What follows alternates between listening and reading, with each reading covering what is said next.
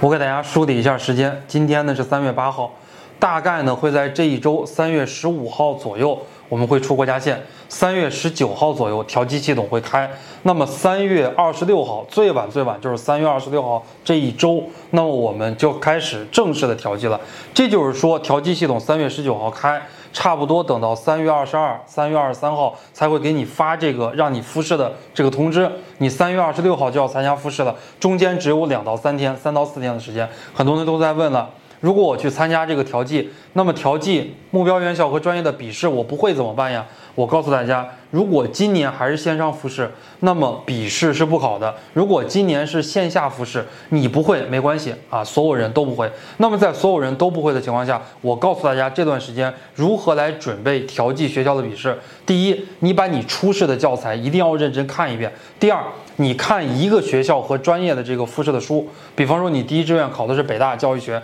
你想调剂到华中师大教育学，那么你可以看北大教育学的复试书，你也可以看华中师大教育学的复试书，因为在调剂的过程中，虽然所有学校考的东西不一样，但是呢，同样是教育学，万变不离其宗，大概的范围就是那些范围。第三个方面呢，你可以看一些教育的热点。第四个方面呢。比方说，你考的是北大的教育学没考上，你调剂到华中师大的教育学，你可以看一看华中师大院长、副院长他们的一些论文，在知网上可以下载一些论文，因为他们既然能当院长或者说副院长，这就说明他们的水平就代表整个硕士点或者是博士点他们统一的一个观点，这个呢是大概率的一个观点，所以你往这个方面去答，到时候笔试的时候就不会错。